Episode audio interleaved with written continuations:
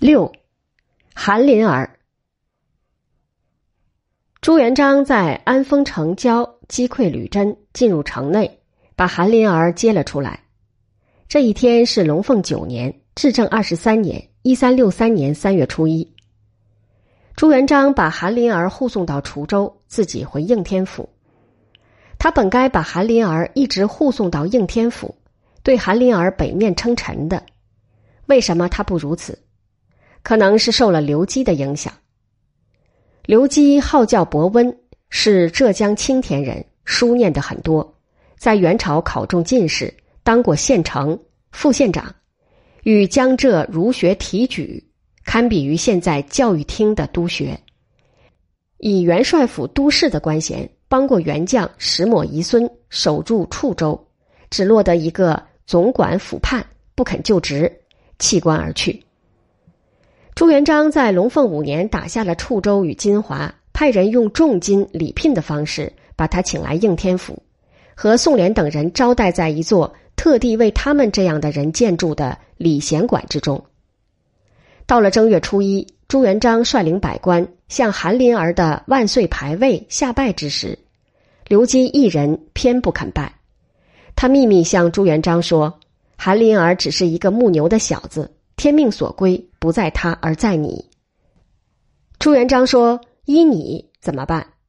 刘基说：“先打陈友谅，次打张士诚，然后北伐中原，统一天下。”朱元璋在龙凤四年年底打下婺州之时，设了一个中书分省，宋朝江南等处行中书省的分署，还在衙门前插了两面杏黄色大旗。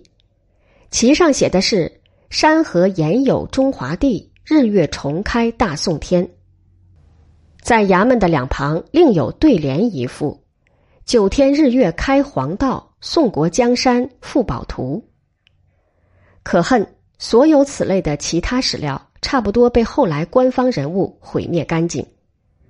明朝的做官的不敢提起朱元璋有过一段北面世人的历史，甚至对于朱元璋。知被韩林儿于到达滁州以后，在龙凤九年三月十四日册封为吴国公一事，他们也大造其谣，说是早在元朝至正十六年龙凤二年七月，朱元璋便已被自己的诸将群推为吴国公了。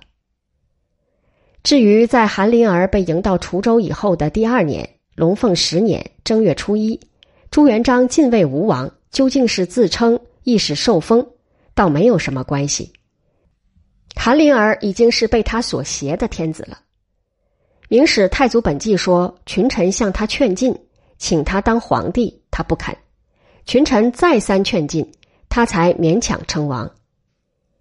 称王称满了两年，到了龙凤十二年，至正二十六年十二月，朱元璋派廖永忠去滁州，接大宋皇帝韩林儿来应天府。船走到瓜布山六合县东南，翻了船，韩林儿死在水中。